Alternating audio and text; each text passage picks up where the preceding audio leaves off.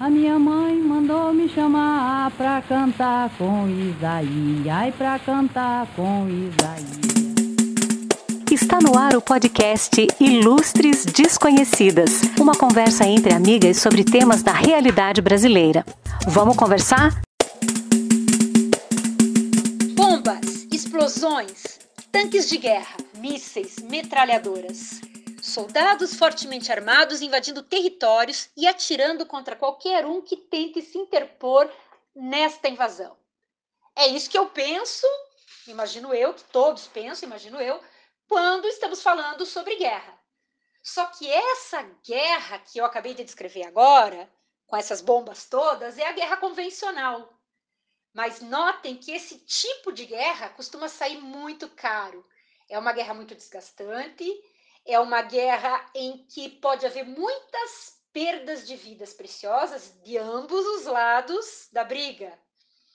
Então vejam que esse tipo de guerra violenta, é, essa carnificina, essa sangria desatada toda que uma guerra tradicional provoca, esse tipo de guerra, ela, além de ter todos esses problemas que eu descrevi agora há pouco, vai queimar o filme do, do país, do Estado que a provocar, vai queimar o filme do líder que a provocar. Como aconteceu com a guerra do Vietnã.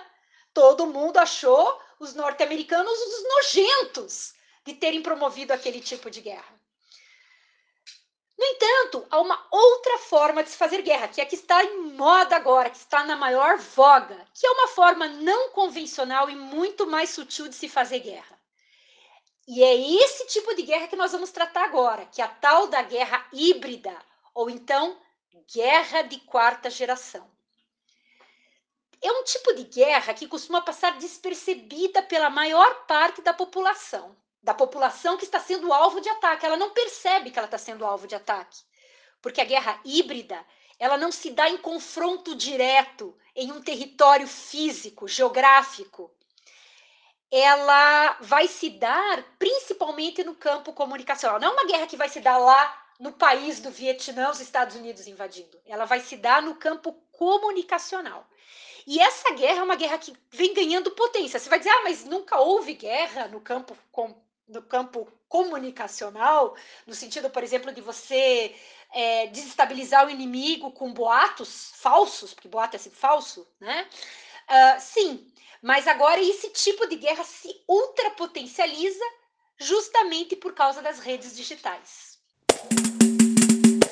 Então, o papel da linguagem, da língua, até mesmo, né? Mas sobretudo da linguagem, dessa língua em uso, dessa língua em curso, dessa língua como acontecimento na vida das pessoas, acontecimento social, nas guerras híbridas, é fundamental. Eu diria mesmo que essas são, antes de qualquer coisa, guerras comunicacionais, guerras que passam pelo emprego da linguagem, tá? porque elas se valem é, notavelmente da manipulação da psique das massas. Então, elas se valem do convencimento massivo, da entrada no teu modo de pensar e na transformação a partir daí do teu modo de agir. Série de empresas que vendem dados mais ou normalmente até menos legalmente, né, menos de modo menos correto juridicamente, a gente pensa, tá, esses dados dão acesso às pessoas, dão acesso àquilo que as pessoas são, aquilo que elas escolhem, aquilo que elas pensam. E toda vez que eu tenho acesso a isso, eu sei como chegar em cada um. Eu sei o que dizer para cada um para tocar esse mundo que é essa pessoa, né? E para conseguir arrebanhar essa simpatia, para conseguir trazer essa pessoa para perto. Só que não adianta nada ter esse dado e conhecer isso se eu não consigo chegar a essa pessoa oferecendo né, a informação que eu quero que ela absorva, a informação que envolve esses valores que são dela, essas escolhas, numa linguagem acessível, por um meio que seja para ela um meio de a apresentação de informações do mundo válidos, né? Então tudo isso, tá? desde o processamento do dado até o carreamento desse dado até o ponto final, ele é dado por procedimentos de linguagem. Né? E ele é absorvido, ele, ele surte o efeito que ele tem que surtir quando eu uso a tua linguagem para ser familiar a você, quando eu uso a tua linguagem para trazer os teus valores junto com os meus e fazer de conta, fazer você crer que a gente já acredita nas mesmas coisas. É com isso que eu mobilizo as intenções, que eu mobilizo grandes estruturas dentro das guerras híbridas, né? Uma outra faceta dessas guerras são as batalhas jurídicas, o embotamento do judiciário com processos, os bombardeios de processo, por exemplo. E a gente nem precisa dizer mais. Todo procedimento legal, ele passa por um viés que é linguístico, né? As leis são escritas, produzidas, obviamente, em língua, não é? E esse sistema ele gira, o sistema judiciário gira em cima de peças jurídicas, em cima de afirmações, colocações, negações, provas que todas têm uma perspectiva, em si uma natureza, uma perspectiva linguística.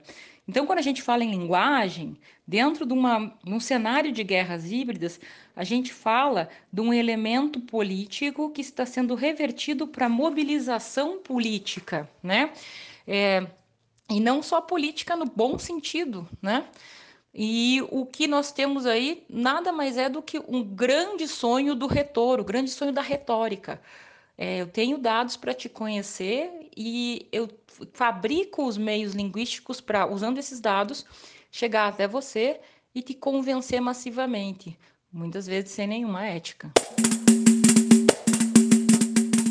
Esse tema de guerras híbridas é muito interessante porque com a tecnologia da informação aumentou muito a possibilidade de usar dados pessoais em favor de uma campanha eleitoral. Por exemplo, a campanha que foi feita para que o candidato Trump fosse eleito nos Estados Unidos foi feita basicamente em cima do vazamento das informações de 87 milhões de usuários do Facebook. É isso mesmo que você ouviu, né? Conseguiram o vazamento ilegal com as informações de 87 milhões de pessoas, né? E quem que conseguiu isso? a empresa britânica de marketing político chamada Cambridge Analytica. Como é que foi descoberto esse esquema?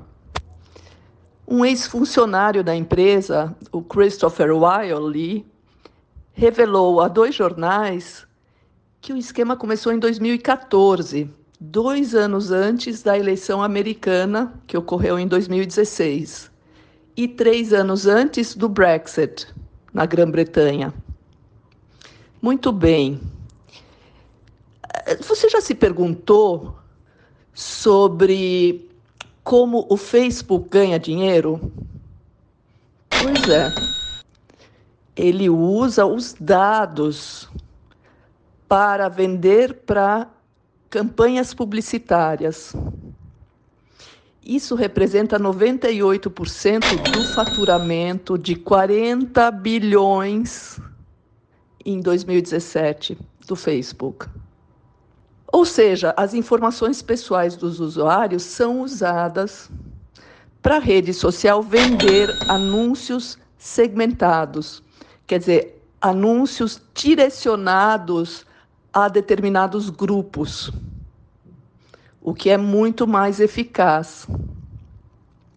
Por exemplo, quando você vai fazer um perfil no Face, você coloca lá seu nome, sua idade, onde você nasceu, onde você mora, tem lá os teus amigos, tem também posts ou outras informações sobre a tua trajetória profissional, também sobre as tuas relações íntimas, né?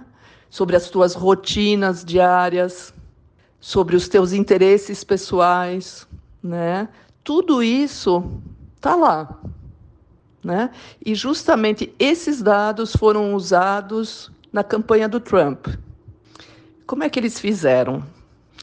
Eles começaram, depois que conseguiram os dados desses 87 milhões, e detalhe, parece que 500 mil são brasileiros. Então, depois deles conseguirem esses dados, a Cambridge Analytica traçou um perfil psicológico detalhado desses usuários. Uh, dessa forma, eles faziam o material de propaganda a favor do Trump de maneira bem específica. Então, digamos assim, eu sou republicana, quer dizer, mais conservadora, e não sei, no entanto, se eu vou votar no Trump, porque eu não gosto muito dessa fala dele, de essa fala, essas falas agressivas dele, achou ele muito pouco educado, né? Então eu estou em dúvida se eu voto ou não no Trump. Eu tive os meus dados vazados, sem eu saber. O que que fizeram daí? Analisaram os meus dados, perceberam que eu estou em dúvida e direcionaram para mim diretamente materiais publicitários falando muito bem do Trump, muitas vezes mentindo a favor do Trump, e também materiais que traziam a oponente do Trump, a democrata Hillary Clinton, usando argumentos emocionais para não votar nela. Um dos slogans da Cambridge Analytica dizia o seguinte: a informação certa para a pessoa certa no momento certo é mais importante do que nunca. E foi exatamente com base nisso que, segundo eles, o Trump foi eleito. Né? Os, os ex-fundadores da Cambridge Analytica, ela já foi fechada né, por causa desses escândalos todos, mas os ex-fundadores alegam que eles foram os responsáveis pela vitória do Trump. E eles usaram esse mesmo sistema no Brexit, né, para ver se a Grã-Bretanha iria sair da comunidade europeia ou não. E lá eles também afirmam que o ganho